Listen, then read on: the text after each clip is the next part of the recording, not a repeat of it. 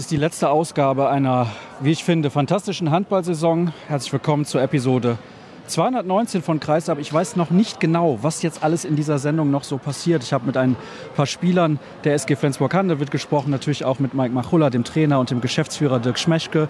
Wir schauen gleich in die zweite Liga zur HSG Norton, die aufgestiegen ist nach zehn Jahren, exakt nach zehn Jahren nach dem Zwangsabstieg in die zweite Liga. Und es gibt auch noch das Interview der Woche. Und jetzt sitzt zunächst mal bei mir Arnulf Beckmann von Handball in Zeit. Grüß dich, Arnulf. Ja, hallo zusammen.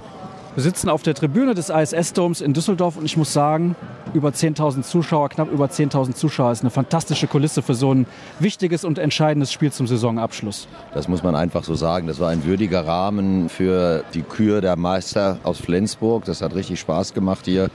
Da muss man sicherlich auch dem Bergischen AC mal Dank zollen. Die hatten das zwar schon vor vielen, vielen Monaten angekündigt, mit diesem Spiel in den ISS-Dom zu gehen, wenn es denn da noch um was gehen sollte. Jetzt war es so, sie haben es wahr gemacht und ich glaube, die haben den Leuten, also auch den Fans des BAC, auch wenn er heute verloren hat, einen tollen Nachmittag hier bereitet. Das war wirklich gute Laune pur und toller Handball und ja, richtig großartig. Lass uns ganz kurz auch auf das Spiel eingehen. Am Anfang Flensburg sehr, sehr souverän, hat mit der Mannschaft gespielt, die Mike Machulla als seine erfahrenste und beste bezeichnet hat bei mir nach dem Spiel. Und das hat man auch gemerkt, die waren souverän wie eh und je. Das stimmt. Das hatte ich allerdings auch nicht anders erwartet, nachdem sie im vergangenen Jahr, ja im letzten Spieltag gegen Göppingen im Heimspiel mehr oder weniger zur Meisterschaft gestolpert sind, wirkte das hier über weite Strecken souverän. Ich war allerdings dann doch erstaunt, als es am Ende dann noch einmal knapp wurde und der BRC bis auf ein Tor rankam. Aber auch in dieser Situation hat man gemerkt, dass die Flensburger eine unglaublich homogene Truppe mittlerweile sind und sicherlich auch aus den Erfahrungen des vergangenen Jahres gelernt haben. Die haben die Situation meisterlich gemeistert, das muss man so sagen. Das war dann auch gefühlt der längste Angriff der Vereinsgeschichte. Am Ende gab es einen sieben Meter und Magnus Jöndal hat den dann auch eiskalt verwandelt. Ja, es ist, glaube ich, feiern immer noch ein paar Fans ja, hier in der Halle, die so langsam aber auch rausgebeten werden, so sage ich es mal. Es war insgesamt, das haben eigentlich alle Beteiligten gesagt, eine absolut verdiente Meisterschaft für Flensburg. Nur vier Minuspunkte, das muss man anerkennen, auch wenn der THW Kiel mit sechs Minuspunkten eine sehr gute Saison gespielt hat. Ja, eine Plattitüde vorab. Wer am Ende oben steht, ist immer verdient Meister, denn sonst würde er nicht da oben stehen. Aber tatsächlich ist diese Saison sicherlich die Saison der SG Flensburg-Handewitt gewesen. Denn anders als im vergangenen Jahr, als sie da zugegriffen haben, als der Moment da war, war diese Saison eigentlich von vorne bis hinten ein ziemlich souveräner Ritt durch 34 Spieltage. In der Formel 1 würde man von einem Start-Zielsieg sprechen, so ungefähr war es ja auch. Die haben da wirklich nichts anbrennen lassen und haben sich auch nicht aus der Ruhe bringen lassen, als dann rund um das Derby in Kiel da noch alte Geschichten wieder hochgekramt wurden. Und das muss ich schon sagen. Also eine tolle Leistung von Mike Machulla, eine tolle Leistung von der Flensburger Mannschaft. Absolut verdient Meister, da gibt es keine Diskussion. Lass uns ein bisschen sprechen über Mike Machulla, der als Spieler ja auch ein durchaus intelligenter Spieler war, aber er war kein Weltklasse-Spieler. Ich glaube, darauf können wir uns einigen. Er war ein sehr, sehr solider, guter Spieler, aber mehr auch nicht. Und jetzt ist es so, zweites Jahr als Cheftrainer der SG Flensburg-Handewitt, nach dem großen Lubomir Franjes, der mit dem Verein die Champions League gewonnen hat und er wird zweimal Meister. Wie ordnest du das ein? Ja, das ist sicherlich etwas, was die Flensburger nicht erwartet haben, was ich nicht erwartet habe, was wahrscheinlich Mike Machulla selbst nicht erwartet hat. Ich habe mit ihm gesprochen, als er damals das Traineramt übernahm, dort Chefcoach wurde. Und dann habe ich ihn natürlich auch gefragt, was denn eine Meisterschaft mit der SG Flensburg-Handewitt für ihn bedeuten würde. Da hat er immer gesagt, das sei sein persönlicher Aufstieg zum Mount Everest, wenn das gelingen sollte. Jetzt hat es tatsächlich schon zum zweiten Mal geschafft. Ich gratuliere ihm von ganzem Herzen und ja, ich glaube, dass diese Spielintelligenz, die er als Spieler hatte, er hat Rückraum Mitte gespielt, diese Intelligenz bringt er jetzt auch ein in seiner bestimmt nicht immer ganz einfachen Aufgabe als Cheftrainer der Flensburger. Ich finde, er macht es ziemlich gut, diese Mannschaft zu motivieren, diese Mannschaft zusammenzubauen. Sie wirkt unglaublich homogen. Es ist keiner, wenn man vielleicht Tobias Carlsson mal rausnimmt, aber keiner da, der so wirklich herausragt. Aber im Verbund funktioniert diese Truppe einfach fantastisch. Ne? Also ich finde, die haben viele sehr, sehr herausragende Spieler, aber insgesamt funktionieren sie sehr gut als Mannschaft, wie du das auch gerade ja. gesagt hast. Flensburg Meister in der Champions League im Viertelfinale gewesen. Klar, im Pokal sind sie früher ausgeschieden, als man das sonst von den Flensburgern kennt, aber insgesamt eine wirklich, wirklich herausragende Saison.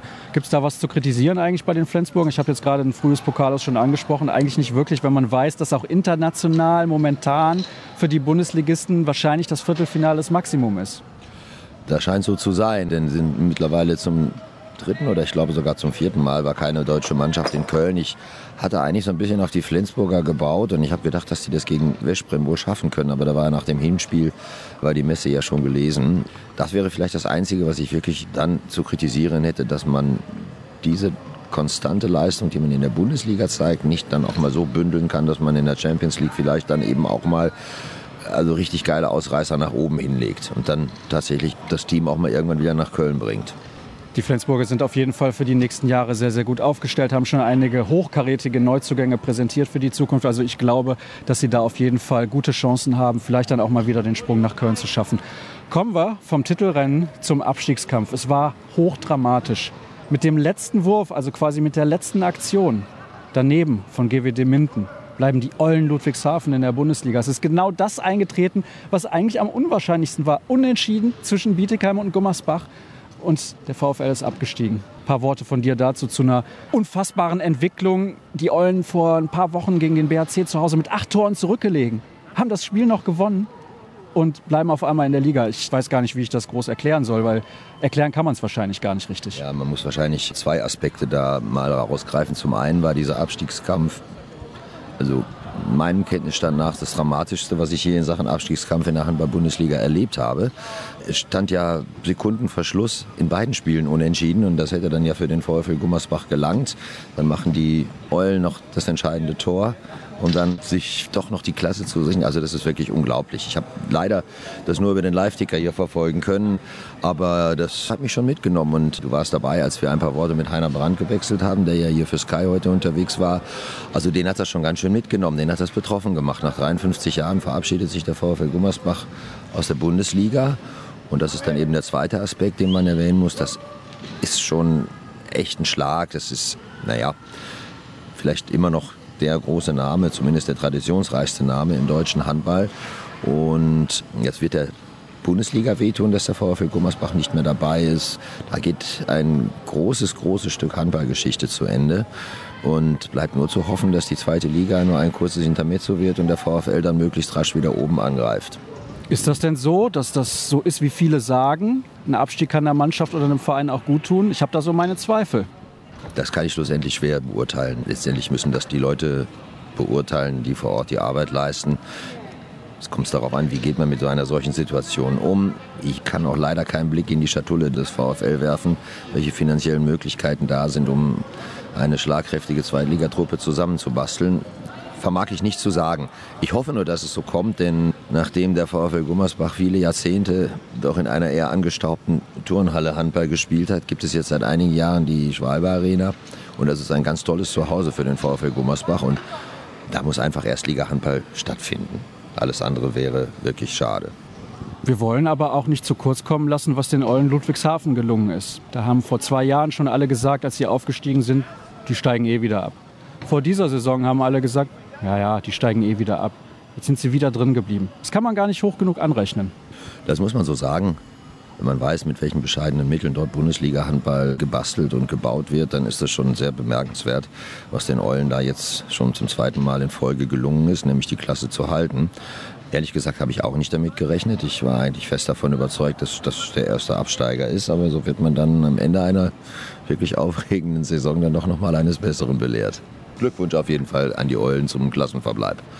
Ja, so ist es gekommen. Mimi Kraus hat es nicht geschafft, mit Bietigheim noch in der Liga zu bleiben und die Eulen bleiben drin. Gummersbach muss ebenfalls runter. Aber wir sind auch ehrlich, es war ein bisschen ein Schneckenrennen. Ne?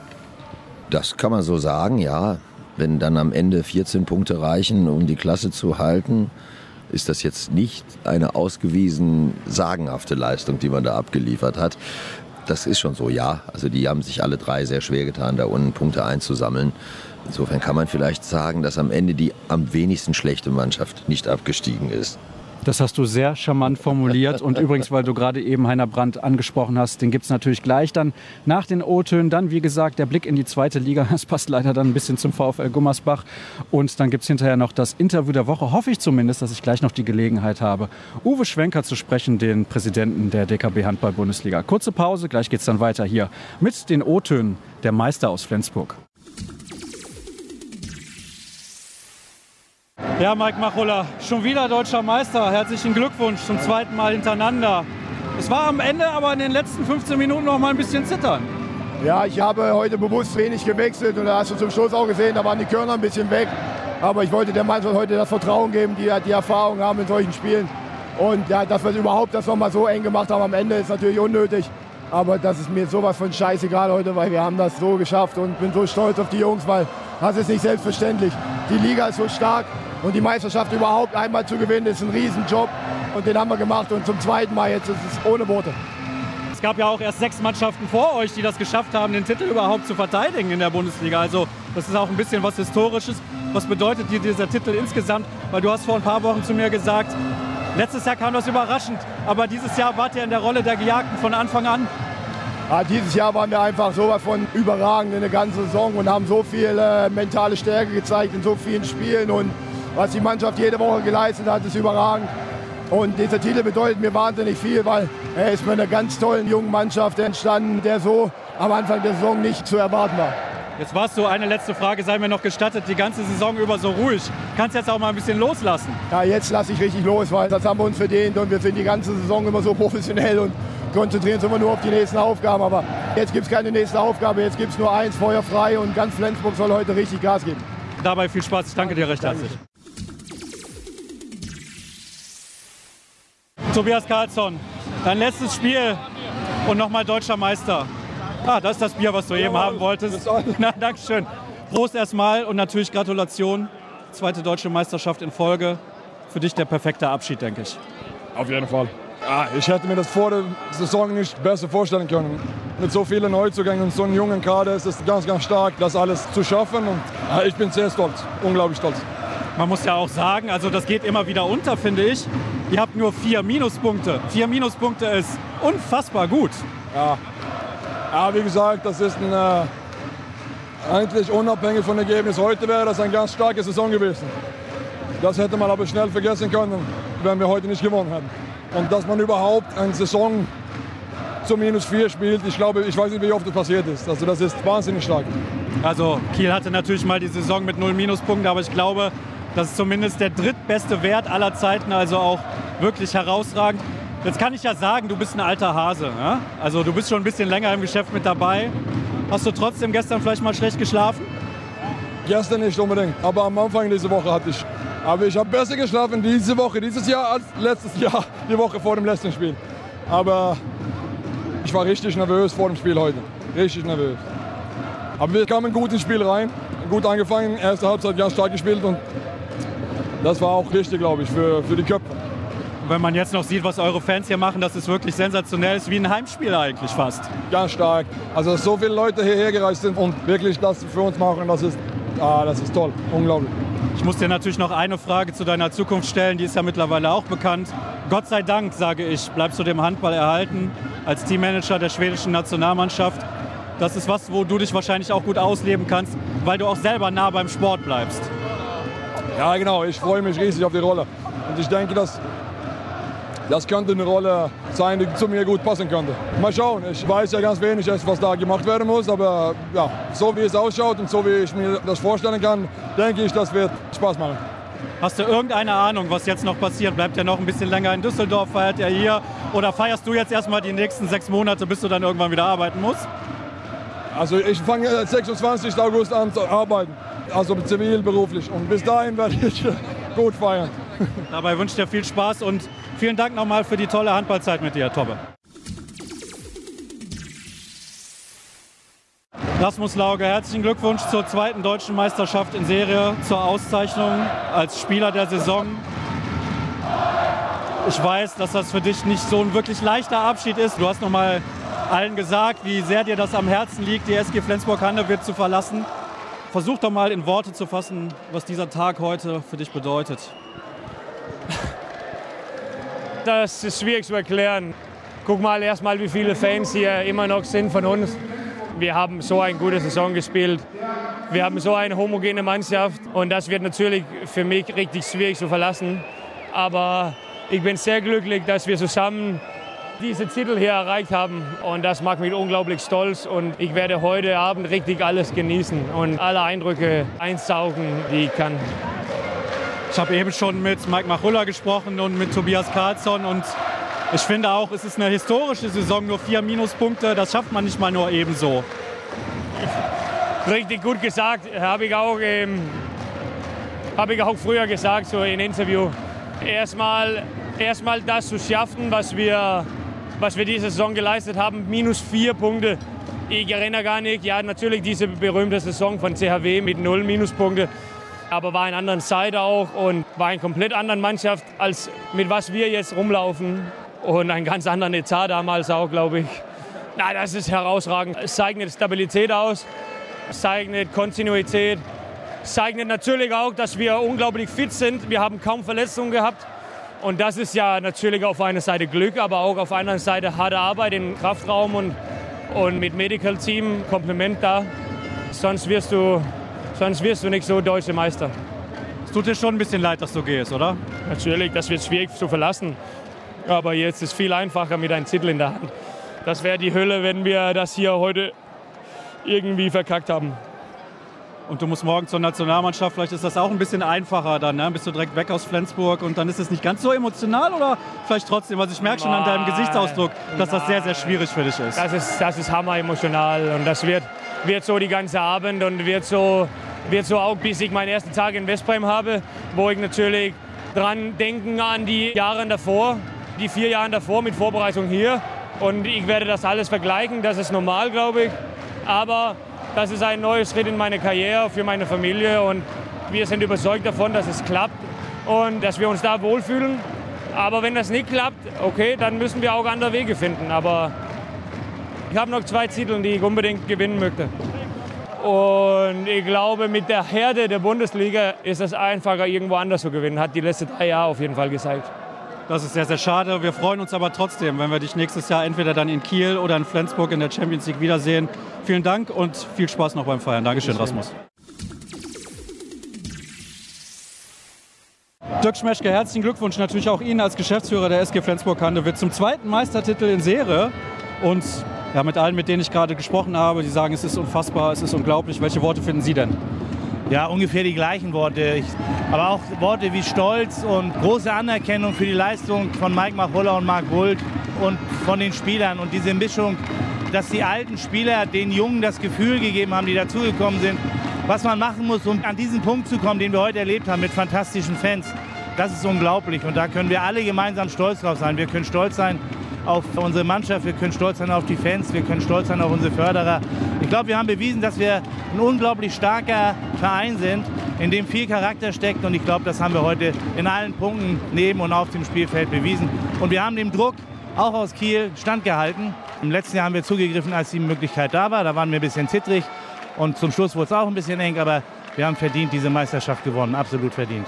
Ja, das finde ich auch. Also wenn man nur viele Minuspunkte hat, dann kann man, glaube ich, von einer verdienten Meisterschaft sprechen. Nun ist es ja so, wenn wir uns mal ein paar Monate oder ins Vorjahr zurückerinnern, es gab viele Neuzugänge, einige wichtige Spieler haben die Mannschaft verlassen, wie ein Thomas Mogensen, wie ein Matthias Andersson. Sind Sie selbst auch ein bisschen davon überrascht, wie gut das trotzdem funktioniert hat mit den zahlreichen Neuzugängen? Ja, dass wir am Ende deutscher Meister werden, ist, ja, überraschend ist vielleicht das falsche Wort. Es ist früher gekommen, als wir gedacht haben. Wir haben Spieler geholt, wie Johannes Goller davor, Magnus Röth oder Benjamin Buric, Torbjörn Bergerit, für die, die uns verlassen haben, um einige davon nur zu nennen. Und alle haben sich sofort nahtlos in diese Mannschaft eingefügt und haben eigentlich profitiert von dem Know-how der erfahrenen Spieler. Da nenne ich an erster Stelle Rasmus Lauge und Tobias Karlsson.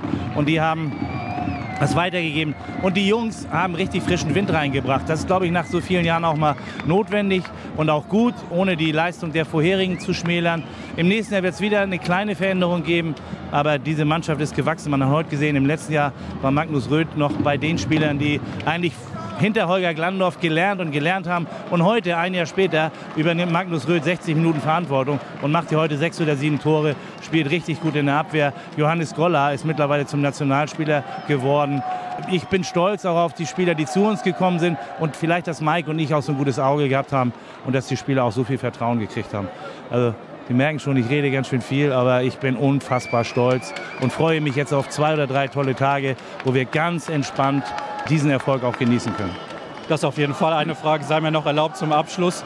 Sie haben das gerade schon gesagt, dass Sie und Mike Machulla ab und an ein ganz gutes Auge bewiesen haben. Aber so ein sportlicher Erfolg, also der zweite Meistertitel in Serie, macht ja auch die SG Flensburg-Handewitt interessant für potenzielle Neuzugänge. Wie ein Franz Semper zum Beispiel, der sich jetzt dazu entschieden hat, nach Flensburg zu kommen. Ja, auf jeden Fall. Und wir haben ja diese Spieler oder beobachten die sehr lange und haben natürlich auch, glaube ich, ein ganz gutes Scouting-System über Jahre uns aufgebaut. Und auch Spieler, die bei der SG waren, wissen, was es bedeutet, bei der SG Handball zu spielen. Wir sind mittlerweile ein Verein mit unglaublich großem Know-how, auch ein bisschen kultig, was ich gut finde. Und wir haben unseren eigenen Stil, heben uns ab von anderen. Und von daher, daneben kommt jetzt ja auch Lasse Möller. Und wenn man jetzt sieht, dass Franz Semper, Lasse Möller, Magnus Röth, Johannes Goller sind ein Jahrgang aus den Junioren, die jetzt alle bei uns sind und wissen, wo sie hinkommen können, wenn sie natürlich richtig gut trainiert werden, aber auch wenn eine Mannschaft zusammenpasst. Also es macht keinen Sinn, um jeden Preis irgendwelche Spieler zu holen, sondern es macht Sinn, Spieler zu holen, die zueinander passen und die ein Gefühl entwickeln. Und das ist eigentlich der Kern, auch das Lob, das ich an Mike Machulla, vielleicht auch ein bisschen an uns und unser Umfeld ausspreche, dieses Umfeld so aufzubauen, dass es passt und sich die Spieler zusammen wohlfühlen. Zwei Meistertitel in Serie sind ein klares Zeichen. Vielen Dank und nochmal viel Spaß natürlich beim Feiern und Gratulation. Danke.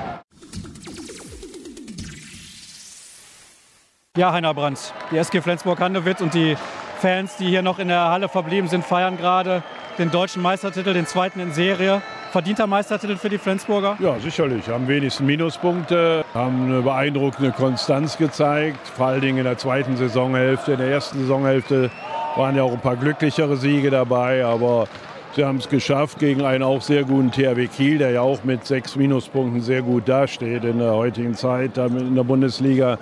Und muss sagen, verdienter Meister.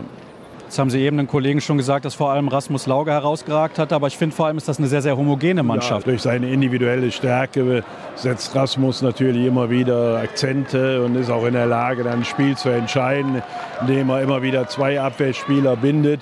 Aber insgesamt ist die Mannschaft sehr gut zusammengestellt, wie sie sich auf dem Spielfeld präsentiert. Und da sieht man auch, dass innerhalb der Mannschaft passt. Das ist ja auch, auch ein Lob damit verbunden an den Trainer, der auch so eine Mannschaft führen muss und in eine gewisse Rolle reinbringen muss. Also das gehört schon dazu. Natürlich gehört auch Tobias Karlsson als Führungsspieler. Bin ich mal gespannt, wer nächstes Jahr die Rolle einnehmen wird. Aber das haben wir ja vor der Saison auch gesagt. Wer ersetzt Matthias Andersson? Wer ersetzt zum Beispiel das auch Thomas Mogensen? Thomas Mogensen hat ja schon in der vergangenen Saison nicht mehr die, sportlich die ganz große Rolle gespielt wobei er immer noch ein Führungsspieler war und auch viel mit den Einzelleuten geredet hat. Aber man hat ja viele gute Spieler, eben Rasmus, aber auch Gottfriedson, Röth hat sich enorm entwickelt, wenn man dann Holger Glandorf dahinter hat. Man hat noch Jepsen, man hat Johannessen, also ist auch eine gute Mannschaft. Aber man hat natürlich schon diese wichtige Torhüterposition sehr gut besetzt. Da muss man auch dem Management ein Kompliment machen. Eine Frage muss ich natürlich stellen, denn der VfL Gummersbach ist heute leider aus Ihrer Sicht natürlich vor allem in die zweite Handball-Bundesliga abgestiegen, nach insgesamt 53 Jahren. Wie sehr konnten Sie während dieses Spiels auch ein kleines Auge darauf werfen, was in Bietigheim los ist und wenig, auch in Ludwigshafen? Wenig. Ich habe nur ein Halbzeitergebnis gehört, dann nachher mal irgendwann, dass er mal mit zwischendurch mit drei Toren hinten gelegen hat. Und dann habe ich das Ende gesehen, dass sie unentschieden gespielt haben. Da habe ich schon befürchtet, dass Ludwigshafen gewinnen würde. Wie bewerten Sie das insgesamt? Ja, ich bin natürlich sehr traurig, aber ich habe es irgendwo befürchtet, weil der ganze Saisonverlauf nicht so war, wie er hätte sein können. Sicherlich vieles bedingt durch die Verletzung des einzigen Führungsspielers und den man auch als Führungsspieler geholt hatte, Drago Vukovic. Er hat natürlich enorm gefehlt, aber dann muss sich eben was anderes im Laufe der Saison herauskristallisieren und das war nicht der Fall. Und sind ja viele in der zweiten Saisonhälfte viele Möglichkeiten nicht genutzt worden und dann passiert sowas. Dann ist man aufs Glück angewiesen, dass Minden in Ludwigshafen gewinnt und ja, das haben wir dann eben nicht gehabt. Ist bitter. Was sich daraus ergeben wird, weiß ich nicht. So nah bin ich, bin ich nicht dran. Aber ich denke jetzt gerade in einer Stadt wie Gummersbach, die so vom Handball geprägt ist, wird es allen Beteiligten wehtun. Das habe ich schon in der in der vergangenen Woche bemerkt, wie viele Leute mich auf Handball angesprochen haben, von denen ich ja gar nicht wusste, dass sie so interessiert waren. Und jetzt werden natürlich auch für die vermeintlichen Experten alle mal wieder aus den Ecken rauskommen, die wir ja in Gummersbach viele haben, auch wenn deren Erfahrungen teilweise 40 oder mehr Jahre zurückliegen. Die dann aber meinen, man hätte sie fragen müssen und so ist natürlich Blödsinn. Aber da sollen wir jetzt mal Ruhe bewahren und nicht in Hektik verfahren, sondern alles muss neu geordnet werden, neu angegangen werden, aber in Ruhe und nicht da mit irgendwelchen Besserwissern, die sofort meinen, sie wüssten alles. Ne? Können Sie sich denn vorstellen, dass man sagt, man hat ja einen ganz soliden Unterbau eigentlich mit einer guten Mannschaft, mit vielen jungen Spielern auch in der dritten Liga, dass er sagt, wir setzen jetzt vermehrt nur auf die Jugend, werden vielleicht nur Fünfter und dann ist das auch in Ordnung, aber dann stimmt es halt auch mit den Finanzen? Ja gut, da sind ja Finanzen, ist ja eigentlich seriös mitgearbeitet worden, nur mit den Alllasten hatte man ja, ja Probleme.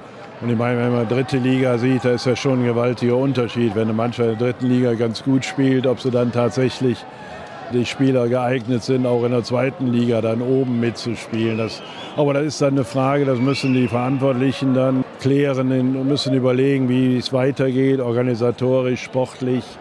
Und da muss man sehen. Also sind Fehler gemacht worden, aber die jetzt einzeln aufzuführen, das möchte ich also nicht. Und, und beziehungsweise es war auch für mich ein Grundproblem, aber Jetzt ist natürlich in solchen Situationen auch eine Überempfindlichkeit bei allen da und da will ich auch nicht jetzt irgendwas sagen, was vielleicht wieder einigen Leuten in den falschen Hals kommt. Alles klar, vielen Dank. Weiter geht's mit der letzten Ausgabe von Kreisab vor der Sommerpause und ich begrüße jetzt in der Leitung den Kollegen Andreas Arnold vom Oberbergischen Anzeiger bzw. der Oberbergischen Volkszeitung. Hallo Andreas. Hallo, grüß dich, Sascha. Ich wollte beinahe sagen, einen wunderschönen Sonntagabend, aber es ist kein wunderschöner Sonntagabend in Gummersbach, denn der VfL ist abgestiegen. Eben haben wir noch Heiner Brandt gehört, die Vereinsikone schlechthin beim VfL Gummersbach und er hat relativ deutliche Worte gefunden, wollte sich aber noch zurückhalten. Trotzdem fand ich es relativ offen, was er gesagt hat. Aber lass uns ein wenig schauen auf dieses Drama heute in Bietigheim. Es ist unentschieden ausgegangen, 25 zu 25. Und zu Beginn war es eigentlich so, Bietigheim hat die ganze Zeit den Ton angegeben. Auf jeden Fall. Also es war dieses erwartet enge Spiel. Bietigheim hat immer ein bisschen vorgelegt, aber man hatte nicht wirklich das Gefühl, ob der VfL das noch wieder egalisieren könnte, beziehungsweise das auch noch wieder dann zu seinen Gunsten entscheiden könnte. Also so gesehen über weite Phasen, gerade in der ersten Hälfte, eine völlig offene Partie, sodass man also auch noch relativ gelassen in die Halbzeitpause gehen konnte. Warst du denn gelassen? Zur Halbzeitpause auf jeden Fall. Also da war ich immer noch der Auffassung, dass das bei einem vergleichbaren Spielverlauf in Halbzeit 2 dann auch in der Crunch-Time entschieden werden kann durch Gummersbach. Also da war alles offen. Nun ist es ja so, es sind sehr viele Gummersbacher Fans mit nach Bietigheim gereist. Kannst du uns da nochmal genau sagen, wie viele das gewesen sind? Und das war ja dann auch eine spezielle Aktion des Vereins, damit da auch nochmal ordentlich Stimmung gemacht wird im Umfeld. Es war eine Aktion, die ist ausgegangen, ich habe es in Erinnerung so, dass, dass, die Sparkasse Gummersbach das initiiert hat, die gesagt hat, komm, jetzt lassen wir auch sehen, dass wir mit möglichst vielen Fans da runterfahren und das unterstützen. Dann sind Busfahrt und Tickets gesponsert worden, erst durch die Sparkasse, dann kamen weitere Firmen hinzu. Am Ende sind es also rund 500 Fans gewesen, die dort mit Bussen hingebracht worden sind, um dort ihrer Mannschaft den Rücken zu stärken. Eine tolle Aktion, wie ich finde. Ja, absolut. Und wir haben das ja eben zu Beginn der Sendung schon angesprochen. Natürlich auch noch sehr, sehr bemerkenswert, beziehungsweise eigentlich haben wir da auch schon mehrfach darauf hingewiesen, die mindestens 2000 Flensburger heute im ISS-Dome in Düsseldorf beim Spiel des BHC gegen die Flensburger. Ja, ich habe den Eindruck gehabt, also wenn ich mit Leuten gesprochen habe, die das Spiel auch verfolgt haben, weil leider war das Internet zu schlecht, um das Spiel in der Halle in Düsseldorf zu verfolgen, dass von Aufbruchstimmung beim VfL, aber beziehungsweise von jetzt erst Rechtsstimmung in der ersten Halbzeit nicht so viel zu sehen war. Warum war das so? Schwer einzuschätzen. Also was auf jeden Fall eine Überraschung gewesen ist, dass Drago Vukovic am Platz gestanden hat. Ich denke, dass sich die Mannschaft davon auch viel versprochen hat, ihn dabei zu haben, der ja ohnehin in der Saison die Leitfigur hätte werden sollen, aber dann eben aufgrund der Verletzung am 11.11. .11. eben dann nicht diese Rolle hat übernehmen können, die man ihm zugedacht hat. Jetzt am letzten Spieltag, wo es immer ums alles ging, war Drago auf dem Platz, Mimi Kraus übrigens auch. Aber ich glaube, beide, beide Spieler haben letztendlich dem Spiel nicht diesen Stempel aufdrücken können. So gesehen, ob der Einsatz wirklich dann was gebracht hat, ich kann es nicht beurteilen. Ob die Mannschaft dadurch ein bisschen gelassener gewesen ist, jetzt hier der VfL Gummersbach, müssen die Spieler das beurteilen können. Aber man hat nicht jetzt so unglaublich viele Impulse erlebt, die von Drago ausgegangen wären, wie auch nach der langen Verletzungspause sowieso eine große Überraschung, dass er überhaupt in dieser Saison nochmal auf die Platte zurückgekehrt ist, zumindest meiner Meinung nach. Ich bin eigentlich davon ausgegangen, dass wir ihn nicht mehr spielen sehen und vielleicht dann auch gar nicht mehr spielen sehen, aber da können wir später noch zu kommen. Nun war es so, eben hast du mir gesagt, du bist relativ gelassen in die zweite Halbzeit gegangen, aber plötzlich gab es dann auf einmal einen relativ souveränen Vorsprung für Bietigheim mit plus vier. Wie kam es dazu? Es ging relativ schnell. Der VfL kam schlecht in die zweite Hälfte rein und Bietigheim zog relativ schnell weg. Also das ging wirklich Schlag auf Schlag. Die kamen aus der Halbzeitpause raus, da stand es 14 zu 13 für Bietigheim und innerhalb weniger Minuten war dann auf einmal das Ergebnis auf 19 zu 15 weggelaufen zugunsten von Bietigheim. VfL hat seine Chancen nicht genutzt, aber auf der anderen Seite hat auch Bietigheims Torhüter Domenico Ebner einen tollen Job gemacht in der Phase, hat Gummersbach den Schneid abgekauft, sodass in der Phase der Partie ja vielleicht schon so ein bisschen die Partie zugunsten von Bietigheim gedreht worden ist. Nun wissen aber diejenigen, die ein wenig genauer schon hingeschaut haben, Gummersbach ist tatsächlich nochmal mit zwei Toren in Führung gegangen. 24 zu 22 stand es ungefähr dreieinhalb Minuten vor dem Ende der Partie. Wie konnte das nochmal so kippen? VfL hat eine starke Leistung nochmal gezeigt, hat nochmal alles in die Waagschale geworfen, um die Partie doch noch zu drehen. Ja, am Ende hat es nicht gereicht, beziehungsweise man hat diesen, diesen Vorsprung von zwei Toren nicht verwalten können. Bisschen unglücklich, dann verwirft Preuß erst unglaublich frei vom Tor, beziehungsweise sah aber, also, aber Eibner angeworfen hätte. Und auf der anderen Seite macht halt Bietigheim die Tore, die jetzt wichtig gewesen sind in dieser Phase, sodass es dann in der 56. Minute auf einmal 23 zu 23 gestanden hat. Durch ein Tor übrigens von Mimi Kraus in dem Moment dann. Da muss ich dich korrigieren. 25, 25 tut aber nicht zur Sache. Ich würde gerne nochmal zurückkommen auf diese Phase, wo der VfL das Spiel gedreht hat. Hast du da Nervosität gespürt bei den Bietigheimern, so nach dem Motto, oh, wir können tatsächlich jetzt drin bleiben? Also es war ohnehin für mich ein ziemlich zerfahrenes Spiel.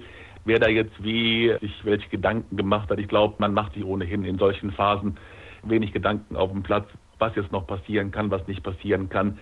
Man hat allenfalls den Eindruck gehabt, dass Bietigheim ja schon den Druck gespürt hat, den Gummers auch auf einmal ausgeübt hat. Aber was das schlussendlich bewirkt hat, schwer zu sagen.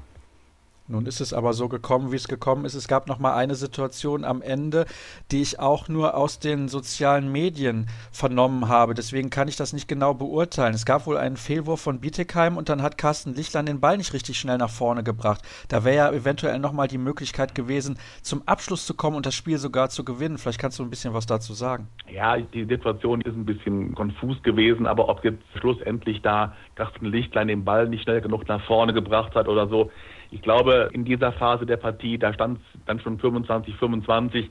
Kraus hätte dann noch das 26, 25 für Bietigheim erzielen können, verwirft das. Ich weiß nicht, ob Gummersbach darauf gesetzt hat, mit dem Remis dann wirklich durch zu sein oder nicht. Ich habe das auch später gelesen, dass da in den sozialen Medien da wild spekuliert worden ist, warum der Ball nicht flink genug vorne gewesen ist. Ich möchte mir da kein Urteil anmaßen, weil das wirklich, glaube ich, in so einer hektischen Schlussphase dann doch schwer ist, da Entscheidungen zu treffen oder was auch immer. Also insofern, ich würde das nicht so hoch bewerten. Hast du denn mit irgendwelchen der Beteiligten schon sprechen können nach diesem Ergebnis und dem ersten Abstieg in der Vereinsgeschichte? Mit Spielern bis dato nicht. Die waren auch relativ schnell abgetaucht und ich denke mal, dass da spätestens ab morgen oder dann auch übermorgen wieder Gespräche stattfinden. Und man sollte auch meines Erachtens den Leuten jetzt erstmal noch den heutigen Abend lassen, sich zu finden, sich vor allen Dingen mit der Situation abzufinden ist, denke ich mal, schwer genug für alle Beteiligten, denn ich denke schon, dass jeder, der auf Platz gestanden hat für den VfL Gummersbach, am heutigen Tag alles gegeben hat, um genau das, was jetzt passiert ist, zu verhindern. Nun ist es so, Andreas, du bist schon lange im Geschäft mit dabei, begleitest den VfL Gummersbach seit vielen, vielen Jahren. Wie konnte es dazu kommen, kurz und knapp? Wahrscheinlich kommt jetzt eine relativ lange Antwort. nein, nein, nein. Also eine lange Antwort gibt es dazu nicht, weil diese Abwärtsspirale, die ist seit vielen Jahren zu erleben. Das hat verschiedene Gründe, aber wenn man genauer hinguckt, immer wieder seit Jahren ist es ein zentrales Thema Geld. Und immer wieder Geld. Ich habe noch vergangene Woche ein Interview geführt mit Carsten Lichtlein zu seinem Abschied in Gummersbach. Der sagte auch, als er noch in Lemgo gewesen ist, da wäre schon immer aufgeschlagen das Thema, ja, in Gummersbach, da ist Geldnot, da fehlt Geld und so weiter. Das resultiert vielfach aus Altschulden und insofern hat man auch in jüngerer Vergangenheit wieder mitbekommen, der VfL hat die Lizenz für Liga 1 nur nach Nachbesserungen bekommen. Das gleiche war jetzt für Liga 2. Also Geld ist schon ein dominantes Thema beim VfL. Insofern ja, ist es auch schwer, entsprechend zu agieren als Geschäftsführung. Der VfL hätte mit Sicherheit in dem Moment, wo Drago Vukovic zu Beginn der Saison ausgefallen ist, entsprechend nachverpflichtet. Doch Christoph Schindler als Geschäftsführer hat schnell klargemacht, dass einfach nicht genügend Geld da ist und diese Position adäquat neu zu besetzen. Insofern ist mit Sicherheit über all die letzten Jahre die Finanzseite ein ganz, ganz schweres Feld, was man dann auch demnächst mal vielleicht neu zu bearbeiten haben wird. Und ansonsten, wenn man die Mannschaften sieht, ich weiß nicht, ob man tatsächlich in den letzten Jahren hätte besser abschneiden können. Es ist ja dieses knappe Abschneiden in den letzten Jahren immer wieder der Fall gewesen. Die letzten drei Jahre ist es immer spitz auf Knopf gegangen, in diesem Jahr dann eben zu Ungunsten des VfL Gummersbach. Kannst du die Spötter verstehen, die sagen, endlich ist es soweit, endlich ist der VfL Gummersbach abgestiegen, wir konnten es nicht mehr ertragen? Ach, weiß ich nicht. Also beim HSV im Fußball ist die Situation irgendwann zum Kult geworden, dass man gesagt hat, ah, der HSV, und die schaffen es dann doch wieder. Dann gab es diese berühmte Uhr und, und, und. Also was heißt Spötter? Also gibt halt Menschen, die glauben, sie wüssten, wie sie es besser machen den Beweis angetreten hat von diesen Menschen, die unglaublich viel erzählen, bislang noch keiner. Ich denke, es ist schon ein ziemlich schweres Geschäft im Sportbereich, eine Mannschaft, wenn nicht genügend Geld da ist, vernünftig nach vorne zu bringen und sicher von Saison zu Saison in der Liga zu halten. Jetzt hast du eben schon angedeutet bzw. erklärt, was die Gründe sind, warum der VfL jetzt diesen Gang in die zweite Liga antreten musste und es einen schleichenden Abstieg gab, nämlich die Finanzen. Und wir wissen ja auch, der VfL Gummersbach hat die Lizenz für die zweite Liga erst sehr, sehr spät erhalten, nämlich vor kurzem erst. Und ja, die Frage, die sich stellt, ist natürlich dann, was sind die Ambitionen, wenn man jetzt in die zweite Liga geht? Welche Spieler hat man überhaupt zur Verfügung und welche Spieler haben überhaupt einen Vertrag für die zweite Liga? Es gab zum Beispiel einen hochkarätigen Neuzugang mit Filip Iwicz, dem Torhüter von Kielce, dem polnischen Doublesieger und Champions League Final Four Teilnehmer, aber der wird jetzt in der zweiten Liga sicherlich nicht das Tor des VfL hüten. Gute Frage. Wird man garantiert in der kommenden Woche mit den VfL-Verantwortlichen darüber zu sprechen haben. Da aber tatsächlich bis zuletzt die Hoffnung bestanden hat, dass Gummersbach Liga 1 hält, ist darüber auch nicht gesprochen worden. Man hat zwar mal zwischendurch gehört, dass der überwiegende Teil der Spieler, wenn nicht sogar alle, einen Vertrag für die zweite Liga haben, aber das hat man jetzt sehen, wenn der VfL jetzt tatsächlich, wie heute passiert, abgestiegen ist, ob dann auch wirklich alle Mann an Bord bleiben. Ja, denn ich kann mir vorstellen, der ein oder andere hat gar keine Lust auf die zweite Liga. Ich habe das eben Heiner Brandt ja schon gefragt. Glaubst du, es wäre eine Alternative zu sagen, wir spielen mit den Jungen vielleicht nur um Platz 5 bis 10 und versuchen dann nach und nach wieder hochzukommen? Oder ist der VfL eigentlich zum sofortigen Wiederaufstieg verdammt? Verdammt weiß ich gar nicht, ob das die richtige Beschreibung dafür ist. Ich denke einfach, wenn man jetzt nach dem Abstieg in der angemessenen Zeit, die aber nicht sehr lang sein wird, entsprechende Truppe von Sponsoren zusammen hat, die einfach wissen, worum es geht, dass die zweite Liga also auch teuer ist. Denn wenn ich den Wiederaufstieg schaffen möchte, dann muss ich Geld in die Hand nehmen und dann muss ich sehen, dass ich eine schlagkräftige Truppe habe. Die Erfahrung lehrt uns ja, dass in der zweiten Bundesliga ambitionierte Teams unterwegs sind, die partout hoch wollen, die entsprechend finanziell ausgerüstet sind und hier auch entsprechend Spielermaterial zur Verfügung haben, mit denen es dann auch wieder hochgehen soll. Insofern gilt es irgendwann eine Entscheidung zu treffen in naher Zukunft, wo die Reise hingehen soll. Ob man jetzt erstmal in der zweiten Liga komplett neu besinnen möchte und vielleicht mal nicht gleich in der ersten Saison danach aufsteigen will oder ob man tatsächlich sofort den Wiederaufstieg will, was ja auch tatsächlich dann wieder tolle Geschichten sind, wenn man nach dem Abstieg gleich den Wiederaufstieg schafft. Das ist ja auch eine Geschichte, die auch dann öffentlichkeitswirksam verkauft werden kann. Das ist durchaus der Fall und man kann ja sehen, wie schnell es gehen kann. Der Bergische AC als Aufsteiger hat es fast in den Europapokal geschafft. Machst du dir denn ernsthaft Sorgen? Ich meine, du bist schon wirklich lange mit dabei als Begleiter des VfL Gummersbach, das habe ich ja eben schon gesagt. Aber machst du dir ernsthaft Sorgen um die Zukunft des Spitzenhandballs in Gummersbach? Was heißt Sorgen? Also man muss einfach jetzt abwarten, das dachte ich ja eben schon, welche Entscheidungen getroffen werden. Finde ich die richtigen Leute, die bereit sind, diesen Weg auch als Sponsor zu begleiten und finde ich dann in der Folge auch eine entsprechend starke Mannschaft, mit der ich absolut konkurrenzfähig bin in Liga 2, um dann auch, wenn ich in der ersten, dann aber in der zweiten Saison nach dem Abstieg den Wiederaufstieg zu schaffen. Ob jetzt dann danach irgendwelche anderen Unwägbarkeiten noch zum Tragen kommen, dafür ist es heute tatsächlich zu früh, sich Gedanken zu machen. Also wir wissen beide, Sascha, es gab in der Vergangenheit immer wieder Beispiele dafür, wie ehemalige Altmeister wie jetzt TV Großwaldstadt oder auch Vereine wie Tusem Essen, die sind abgestiegen und sind nie wieder hochgekommen. Großwaldstadt ist erst jetzt aktuell aus Liga 2 wieder abgestiegen in Liga 3. Schweres Geschäft da unten in Großwaldstadt. Tusem Essen kommt auch im Grunde genommen über den Status, den sie jetzt haben, nicht so richtig hinaus. Also insofern sich aber jetzt darüber Gedanken zu machen, was aus dem VfL werden könnte und ob dieser Spitzenhandball hier in Gummersbach beendet sein könnte, nee, ist mir heute Abend einfach nach dem Spiel und nach dem Abstieg viel zu früh, um sich darüber ernsthaft Gedanken zu machen dann wollen wir es auch dabei belassen. Vielen Dank, Andreas, dass du mir noch zur Verfügung gestanden hast am späten Abend. Und wir machen jetzt weiter sozusagen und bleiben in der zweiten Liga und sprechen über die HSG Nordhorn-Lingen nach einer kurzen Pause. Wir haben uns lange nicht mehr beschäftigt mit der zweiten Bundesliga hier bei Kreisab und ich freue mich sehr, einen neuen Experten bei uns in der Runde begrüßen zu dürfen. Er ist tätig für die NOZ, das ist die neue Osnabrücker Zeitung und er heißt Uli Mentrop. Hallo Uli. Ja, hallo Sascha, grüß dich. Schön, dass du mit dabei bist und wir sprechen über die HSG Nordhorn-Lingen. Das ist ein Verein, der viele Jahre als HSG Nordhorn in der ersten Liga mit dabei gewesen ist und jetzt ist er zumindest aus meiner Sicht ein klein wenig überraschend aufgestiegen in die erste Liga. Das wird aber Uli dann gleich noch genauer erläutern. Es sind ja mittlerweile auch alle Entscheidungen im Unterhaus gefallen. Die HBW Balingen-Waldstätten ist der zweite Verein, der in die erste Liga hochgeht und das als Meister. Wir zeichnen zwar auf vor dem letzten Spieltag, aber die Tordifferenz spricht auf jeden Fall für die Süddeutschen im Vergleich zur HSG Nordhorn-Lingen und deswegen sollte da auch nichts mehr anbrennen, was den Meistertitel in der zweiten Liga angeht und auch was den Abstiegskampf angeht. Da war ja lange bekannt, dass der HC Rhein-Vikings in die dritte Liga absteigt, weil auch das Geld fehlt und mittlerweile ist auch bekannt, welche Vereine den Club dorthin begleiten werden, nämlich der VfL Eintracht Hagen, der Dessau-Roßlauer HV, der TV Großwaldstadt und auch der Wilhelmshavener HV, der sich bis zuletzt noch Hoffnungen gemacht hatte auf den Klassenerhalt.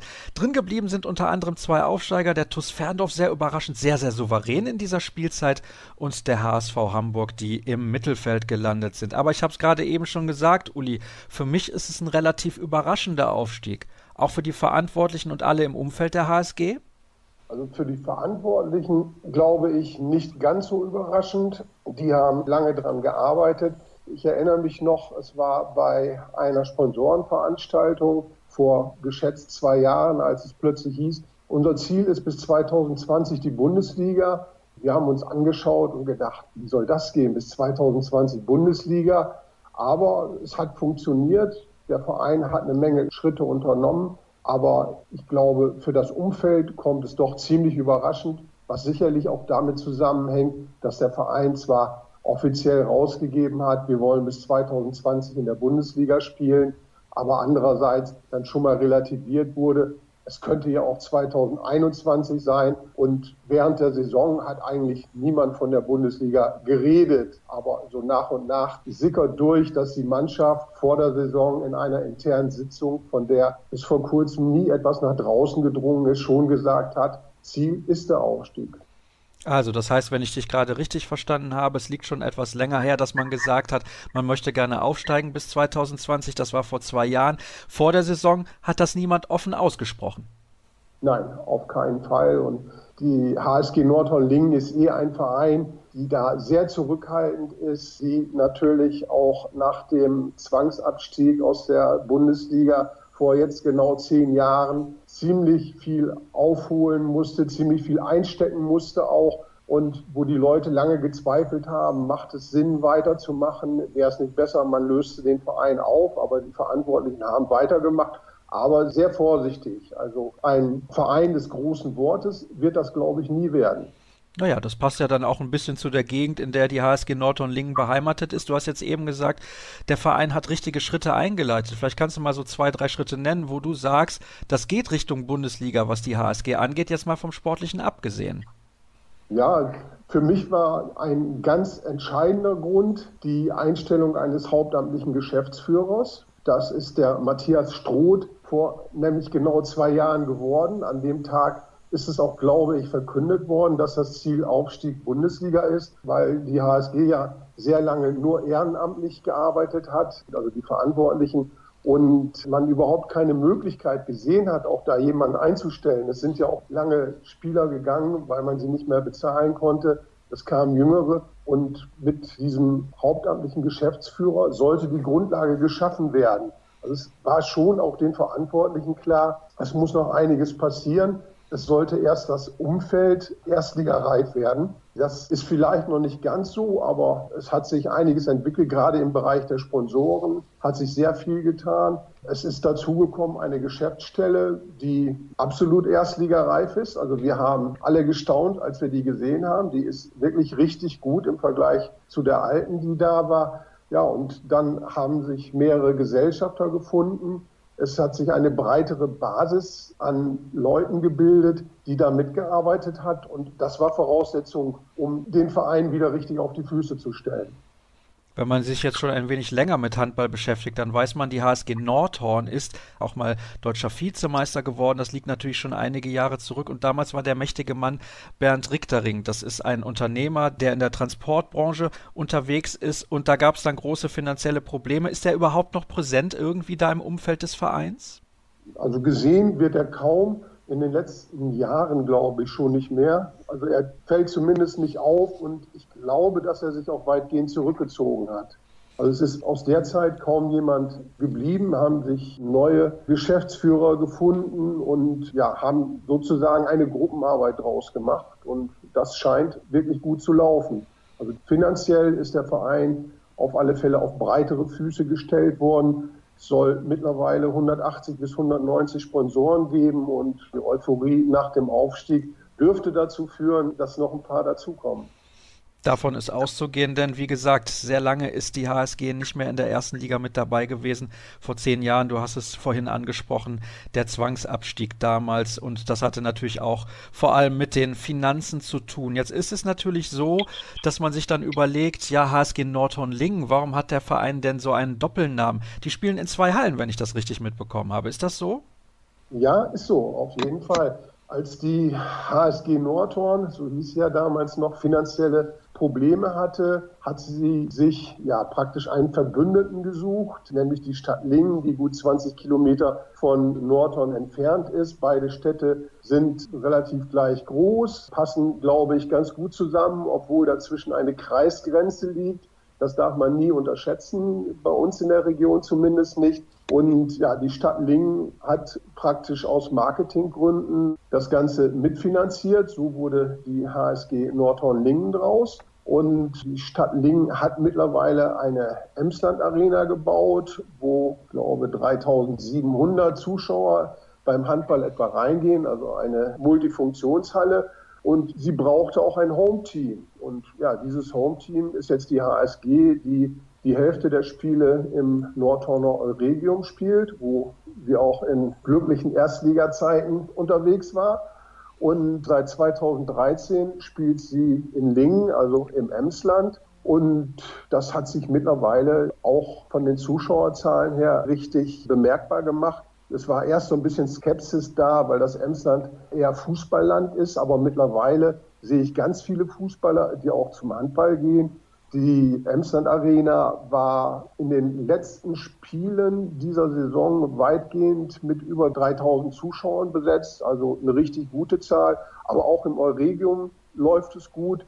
Das ist für die Verantwortlichen ein Indiz, dass schon so eine Wechselseitigkeit da ist, auch wenn es noch den einen oder anderen Alteingesessenen gibt, der natürlich sagt, ich bin Nordhorner und da noch auf den alten Status verweist. Aber ich glaube, das wächst jetzt einfach langsam zusammen. Ist es denn so, dass die HSG auch das sportliche Aushängeschild der Region ist oder gibt es da noch große Konkurrenz? Weil das wirkt sich natürlich dann auch immer auf die Sponsorensuche aus. Ja, klar. Ja, es gibt im Grunde zwei Aushängeschilder bei uns. Das ist zum einen der SV Meppen in der dritten Liga im Fußball. Für den Emsländer das Aushängeschild sogar. Fußball spielt eine ganz entscheidende Rolle hier in der Region. Es gibt sehr viele Fußballmannschaften. Ich glaube, die Hälfte der KSB-Mitglieder kommt aus dem Bereich Fußball. Der Handball war im Emsland vor vielen Jahren mal groß, dürften so knapp 40 Jahre her sein, als es hier am Handball noch höherklassige Mannschaften gab, aber nie so hochklassig und dass die HSG Nordhorn-Lingen rübergekommen ist, hat dann dazu geführt, dass so langsam alles gewachsen ist und jetzt ist also auch eine Begeisterung hier. Sponsoren überschneiden sich teilweise, das bekommen wir mit. Die sitzen beim SV Meppen, die sitzen aber auch bei der HSG Nordhorn-Lingen. Aber ich glaube, so eine grundsätzliche Überschneidung gibt es eher nicht. Und die Region Emsland ist wirtschaftlich so aufgestellt, dass ich glaube, dass sie durchaus einen Handball-Erstligisten und einen Fußball-Drittligisten verkraften kann. Von daher denke ich, haben beide eine Chance. Naja, und wenn man 180 bis 190 Sponsoren hat wie die HSG Nordhorn-Lingen, dass es da Überschneidungen gibt, das ist ja ganz logisch. Lass uns auch über das Sportliche sprechen. Wir haben ja gesagt, es gab intern in der Mannschaft das Ziel, aufzusteigen. Aber wenn du auch gerade so die ersten Wochen der Saison nochmal betrachtest, war es ein Aufstieg, der sich auch abgezeichnet hat? Es hat sich erst entwickelt. Es war eigentlich ganz kurios. Die HSG ist mit zwei Siegen in die Saison gestartet. Alle waren schon zufrieden, aber am neunten Spieltag waren es dann 9 zu 9 Punkte mit schon vier Niederlagen. Die HSG war schon so am Wendepunkt. Trainer Heiner Bültmann hat mal gesagt, er hätte da doch die ein oder andere nicht ganz so ruhige Nacht gehabt, weil sich halt nicht absehen ließ, in welche Richtung es geht. Die HSG hatte zudem gerade in der ersten Saisonhälfte sehr viele Verletzte.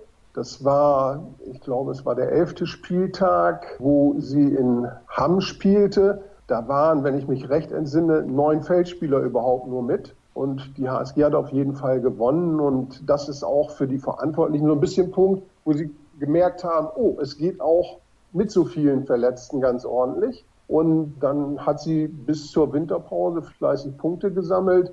Und am letzten Spieltag hat dann ja Coburg verloren und die HSG war plötzlich auf drei Punkte dran. Dann hatten sie natürlich Blut geleckt und haben sich in der Winterpause geschworen, ihre Chance zu suchen, obwohl auch das nie nach außen gedrungen ist. Die haben gesagt, natürlich, wir wollen es wissen, aber da war dann auch schon Feierabend mit Ansage. Also wenn ich mir diese Bilanz jetzt genau anschaue, habe ich mal kurz ausgerechnet, es gab dann in 28 Spielen seit dem neunten Spieltag nur acht Minuspunkte. Das ist natürlich schon sehr, sehr bemerkenswert. Und du hast den Vater des Erfolges, Heiner Bültmann, gerade schon angesprochen. Der ist ja auch nicht erst seit vorgestern im Amt. Nein, Heiner ist schon lange da, war ja in Erstligazeiten schon Co-Trainer auch, hat dann 2009 übernommen in einem Trainerduo mit Mike Machulla, der ja jetzt in Flensburg ist, auf den sich natürlich alle schon freuen. Und ja, hat dann im Grunde einen grundsoliden Neuaufbau eingeleitet. Es sind jahrelang nur junge Spieler gekommen, die so auf dem Schritt in die Liga waren, hat man zumindest gedacht. Aber es hat alles gepasst und mittlerweile sind etliche Spieler da, die schon sieben, acht, neun Jahre hier spielen. Und das ist natürlich eine der Stärken der Mannschaft. Und Heiner Bültmann ist ein Typ, der beschäftigt sich, glaube ich, mindestens zehn Stunden am Tag nur mit Handball. Ich fürchte, es sind sogar noch ein paar Stunden mehr und der Ideen hat, der auch konsequent am Ziel arbeitet und das zahlt sich jetzt einfach aus. Was für eine Art Handball lässt er denn spielen? Ein Schwerpunkt ist auf alle Fälle die Abwehr. Da liegt er sehr großen Wert drauf, dass die Abwehr gut steht. Das ist in den letzten Jahren schon immer sehr deutlich gewesen. Ansonsten einen sehr strukturierten Handball mit teilweise langen Angriffszügen, also sehr gut vorbereitet. In letzter Zeit hat er etwas mehr Schwerpunkte gelegt, auch auf Tempohandball. Aber das war halt so eine Entwicklung nach und nach. Als die Abwehr in Ordnung war, wurde dann nachgelegt und wurden die anderen Teilbereiche verbessert. Ja, und jetzt hat es sich ausgezahlt. Er ist auch zum Trainer der Saison gewählt worden und Björn Burmeister, der Keeper der HSG Nordhorn-Lingen, zum zweiten Mal in Folge zum Torhüter der Saison. Spieler der Saison ist übrigens Erik Meinhardt geworden vom EHV Aue in seinem letzten Jahr als Aktiver. Ich denke, das ist auch ein sehr schönes Abschiedsgeschenk.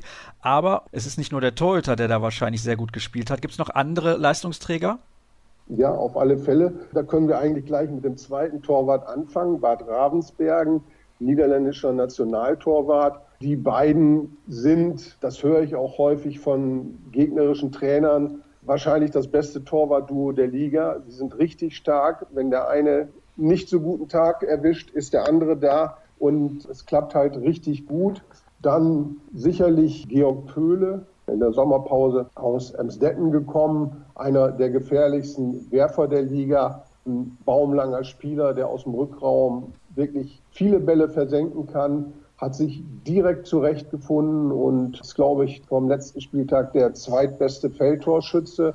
Dann gibt es eigentlich eine Reihe von Spielern, die man noch erwähnen kann. Da ist Eigengewächs Alex Terbolbeck seit fünf dabei. Jetzt ist er 27, also 22 Jahre schon bei der HSG dabei. Spielmachertyp, der das Spiel richtig gut lenken kann, der viele Ideen hat, der selber mal torgefährlich wird.